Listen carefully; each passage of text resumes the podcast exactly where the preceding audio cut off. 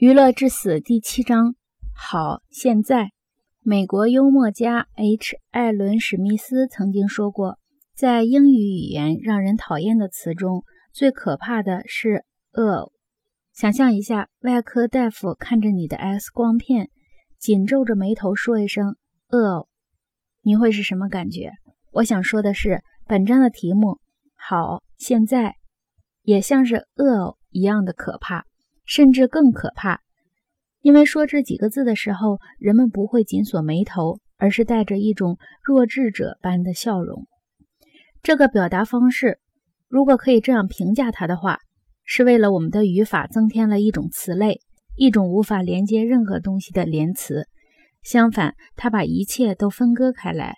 它已经成为当今美国公众话语支离破碎的一种象征。好，现在。常被用于广播和电视的新闻节目，目的在于指出我们刚刚看到或听到的东西同我们将要看到和听到的东西毫无关系。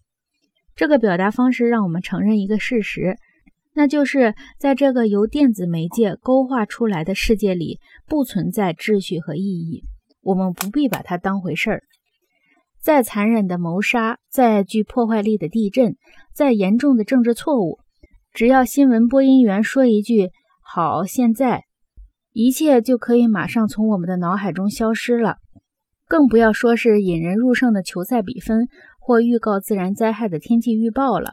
通过说“好，现在”，新闻播音员的意思是我们对于前一个新闻的关注时间已经够长了，大概四十五秒，不必一直念念不忘。比如说九十分钟。你应该把注意力转移向其他的新闻或广告。